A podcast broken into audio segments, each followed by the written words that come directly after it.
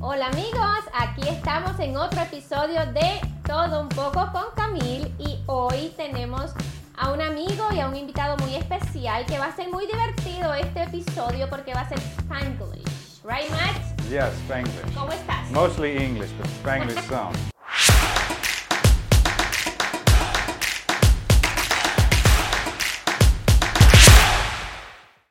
¿Cómo estás? Muy bien, Camille. ¿Y usted? Estoy muy bien. Uh, estamos empezando bien. We are starting good. Yes, gracias por having me here. Ándale. Eh, De Ya. eso se trata, hacer Spanglish. Así que vamos a aprender español e inglés. We're going to learn Spanish and English. Yeah, good. Okay. And you can use all your- the words that you know in Spanish. Okay. ¿ok? Yo le estoy diciendo que él puede usar todas las palabras en, ingle- en español que él quiera usar y lo vamos a entender. Nice. Vale, vale. That's a Vale. new word I learned on, on Netflix. Vale. Because we've been watching our Netflix shows, and in, in Spanish, that's, that's how I'm getting most of my education in Spanish right now, from Netflix. So, yeah. Ok, y si dice alguna palabra que es mala palabra para alguno de ustedes, le ponemos un beep, ¿ok? I'm saying that if you say a word that is maybe a bad word for somebody, we're gonna say beep. Beep, okay, good. So don't worry about it. All right, I'll be careful. Vamos a contar un poquito cómo nos conocimos. We are going to talk about how we met. I'm going to Good. say it in Spanish because you know how we met, Yeah. but they don't know how we met. Okay, good. Good. Nosotros nos conocimos porque hace como tres, four years ago, I think, maybe. Four years Maybe ago. more. Yeah. At it least, seems yeah, more. it does seem more. It seems more, Yeah. but it has been four. Okay. Parece más, pero han sido cuatro años. Nosotros todavía estábamos en Skelton Road, ¿ok? Yeah. Y yo vi un video de Matt con alguien que estaban en Gainesville diciendo, estamos buscando una oficina en Gainesville. Y ahí mismo nosotros llamamos a la persona que estaba contigo porque lo conocíamos y decimos, nosotros tenemos una oficina disponible. We have an available office and that's how we connect. That's right. Yes, and that's how Matt came to Gainesville. That's how we came to Gainesville. That's right. We love the city. Yeah. Yes. Yeah. We love the city. We were just, I don't know, it just felt good. The energy here, I thought everything about it was like, this is a place we want to be and expand and help this community. Yes. So, yeah, it So it has worked out been well. Four years. Four years, Since okay. we start knowing each other. I know a lot's changed too. I look at your office here. Y'all have grown, our office has grown. Like, good things have happened since. So, it was a Yes, good you move. need to come on more often. I know, I do. I do. Okay, Yes. so what do you like about the Hispanic community? Um, I love their sense of. They have a strong sense of family Okay. Mm-hmm. from what I've seen. I loved that. That was the first thing that I witnessed. And one of the clients that I had was um, it was a mother and a child. Okay. And the boy, her child was like five, and he had a heart condition. Okay. And this was scary. This was back in the day when if you pled guilty, you might get deported or you might not, but you didn't know. Okay. It was it was crazy back then, and um, she had a driving without a license ticket, and so when you pled on those tickets, we were able to reduce the charges and stuff. But in the end, she had to plead guilty, and when you did that, you would go down and get your fingerprints taken, Okay. and it was at that point you didn't know if the Something cops was gonna- would come around and say, ma'am, can you come with us or not? You just didn't know. It was scary. So we pled guilty. The judge liked this lady. Like everybody was pulling forward. Nobody wanted anything bad to happen. And her son was there. It was it was very emotional. So I went down with her and we were just sitting there and everybody was quiet.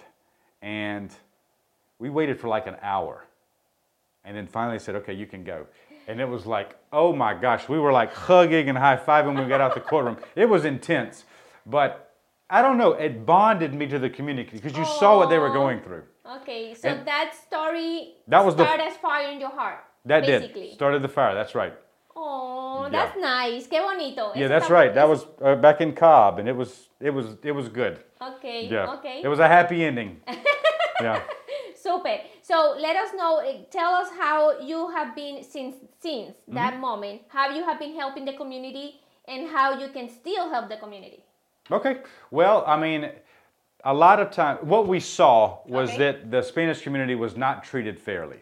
Whether Okay. they're being interviewed by the police, whether it's an insurance company talking to them, whether it's a boss talking to them, a lot of times they're not treated like they should be. Okay. I mean, we s- even saw a lot, you know, somebody owes them money and Mm. they would say, Well, I'm not paying you because you're illegal and there's nothing you can do about it. And that's crazy.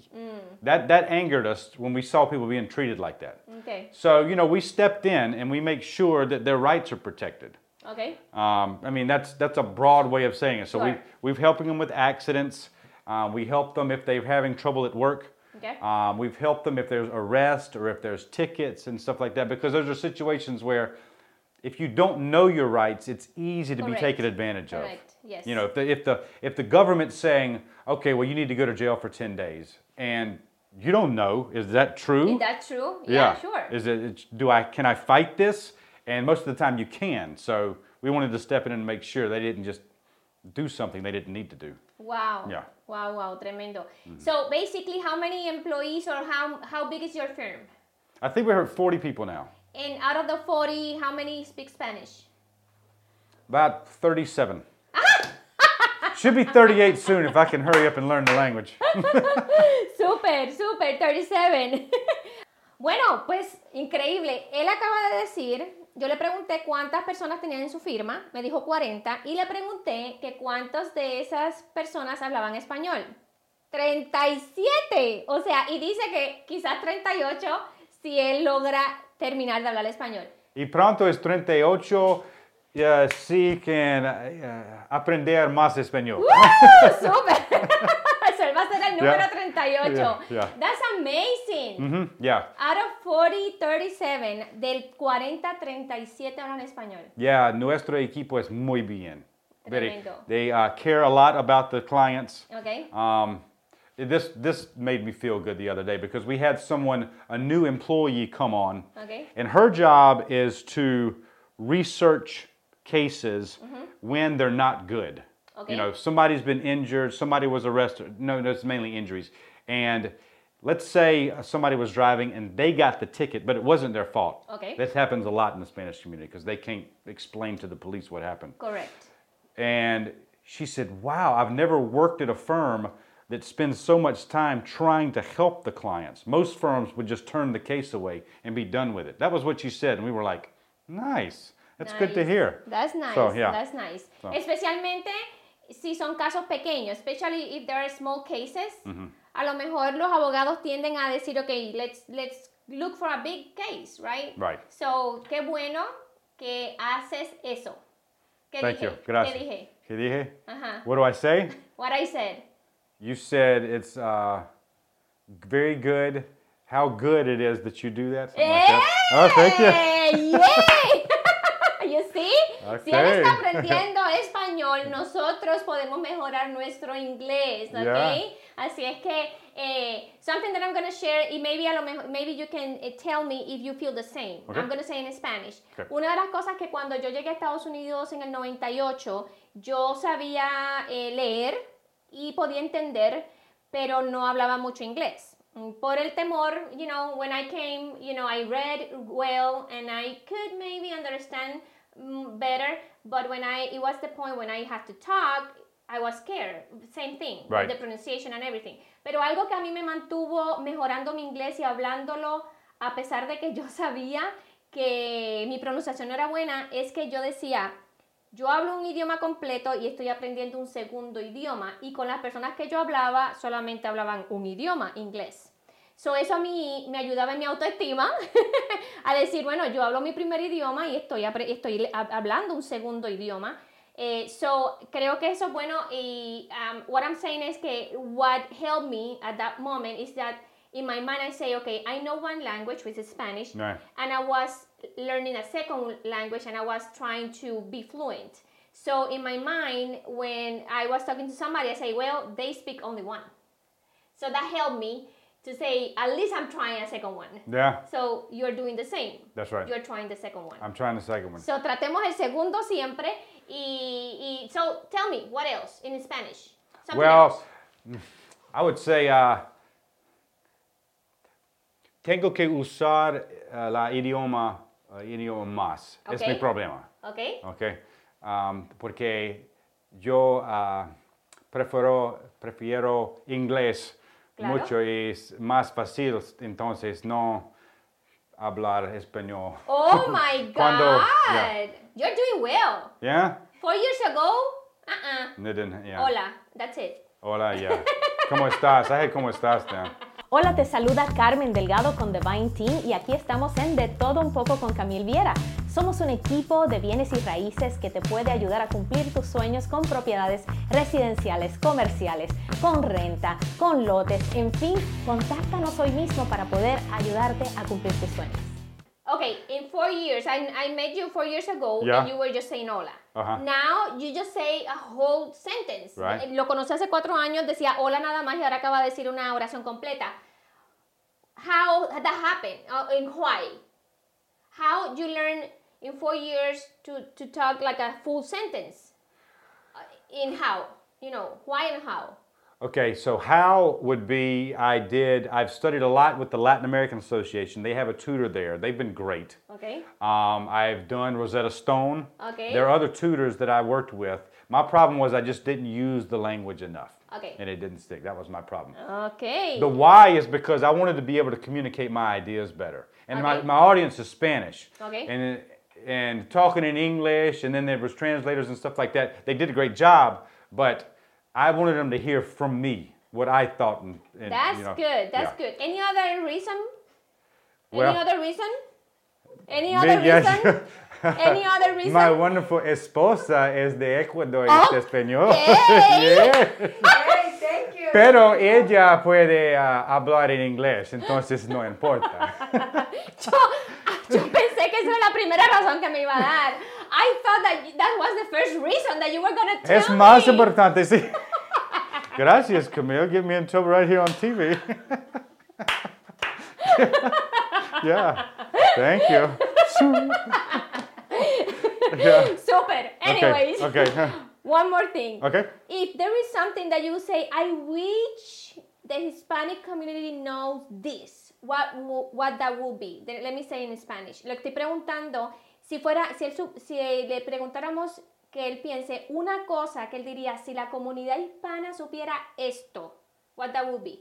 Okay. Yeah, there is one thing I'd like to communicate. Okay. And this is not everybody, but this is something that I've witnessed as an attorney helping families and helping clients. Okay. And it's that a lot of Latin adolescent males I don't see have enough responsibility with the families. Okay. I will see a lot of uh, relationships where somebody will get pregnant and stuff like that. But then I will see the Spanish, uh, the males, sort of venture off, go do other things, and not really be committed to that family unit. Wow. And it makes me sad because the girls that are left with a child or by themselves, it shouldn't be that way. So, you know, Wow, Tre- es, es increíble lo que él está diciendo porque yo que hablo con tantas personas no pensé que ese fuera lo que él iba a decir. Y viéndolo desde la perspectiva de él como abogado, como americano de otra cultura, que él observe y quisiera que todo el mundo, la pregunta que yo le hice es una cosa que tú quisieras compartir, que tú dijeras, si la gente supiera y que él haya elegido este tema, me parece súper impresionante. Así es que es bien importante que ustedes entiendan que lo que él está diciendo es que la tristeza que le da en su corazón es que mm, la- los hombres en particular no se quedan en el núcleo familiar, no crean un- un- una relación fuerte de raíces y pues quizás tienen un bebé con una muchacha, la muchacha se queda sola con el bebé y él sigue andando y sigue con otra y con otra y no hay relaciones fortalecidas. yep. That's amazing. Yeah. And with that said, there's sort of negative part. Let me also suggest something else for the community because what the Spanish community doing is great. They are making more progress, I think, than they realize. For instance, two sheriffs in major counties last year were uh, kicked out of office because of their views on the Spanish community. So they removed two sheriffs. Y'all are changing government. Y'all are doing lots of big things. So I would say keep pushing the movement forward Awesome. and fighting hard because you are accomplishing great things. Awesome. Yeah. Super. Yes. So now, Yes. tell me about your firm, where you're located, phone number, and what you offer. Yes, ma'am. All right. So we're located in the main office is in Marietta, Georgia. Mm-hmm. All right. We work here in Gainesville. We work in we're pretty much all over the state, really. Not far down south. Now, the three main areas of law that we practice in. Here you go. Mm-hmm. Okay. Accidentes de auto, Woohoo! accidentes de trabajo, Ujú. and defensa criminal. Woohoo! Defensa criminal incluye ah, arrestados y ah, multas. Tickets? Multas. yes. Multas, okay. Mhm. Échale. A lot of people don't know what criminal defense means, but that means if you've been arrested, we can help you, or if it's a small case like driving without a license, we can help you. Awesome. All those. Okay. Awesome. Okay. And the phone number Phone number. is 404 Abogado. 404. Abogado dos- 40 404 226 4236. Thank you very much. Ah, I got it out. Antes de terminar, bueno, Matt, te tengo un reto. I have a challenge for you. I'm ready. Bring you it have on, been Camille. learning, but, you know, okay. ¿Cómo se dice en español el color purple? How you say in Spanish purple? Murado. No. Is that right? Oh my God, no me dejó ni darle las opciones. And you know how I know that? How? J Balvin canción. ¿Cuál canción? The, by J Balvin. He has a song, Morado. Really? Yeah. Oh, well, pasó el reto. No me dejó ni darle las opciones. Good. So, thank you. Awesome. Bueno, hasta aquí llega el episodio de Todo un poco con Camille. Super feliz. Having fun. Ah, right? That's Having it? That's the fun. challenge? That's it. Oh, come on. Bring it.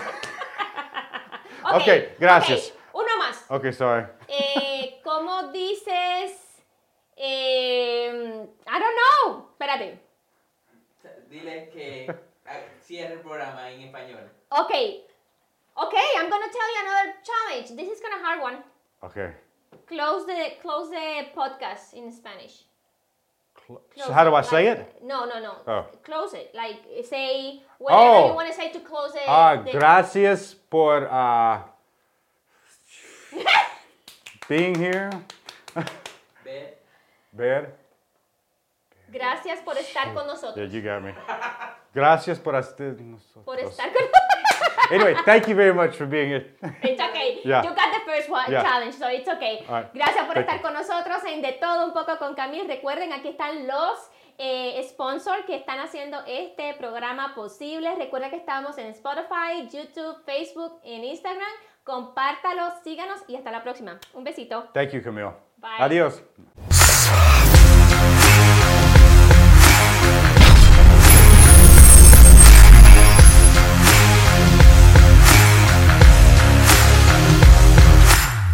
El futuro de tu familia depende de las decisiones que tomas hoy.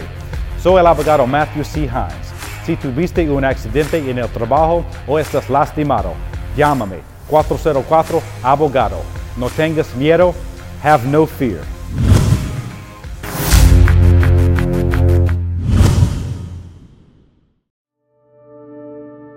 In 1934, Pinnacle Bank set forth with one goal in mind to be the best community bank in Georgia.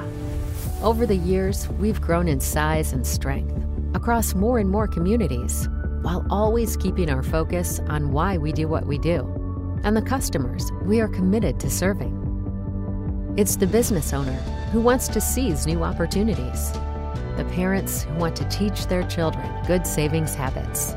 It's the first time homebuyer who longs to live the American dream, and the married couple who wants to ensure retirement is ready when they are. Our customers' needs are as diverse as the communities we serve. With that in mind, we are continuously expanding our footprint and capabilities to meet those needs and grow the one on one relationships that mean so much to us. That's Pinnacle Bank. And that's what it means to be one bank for life.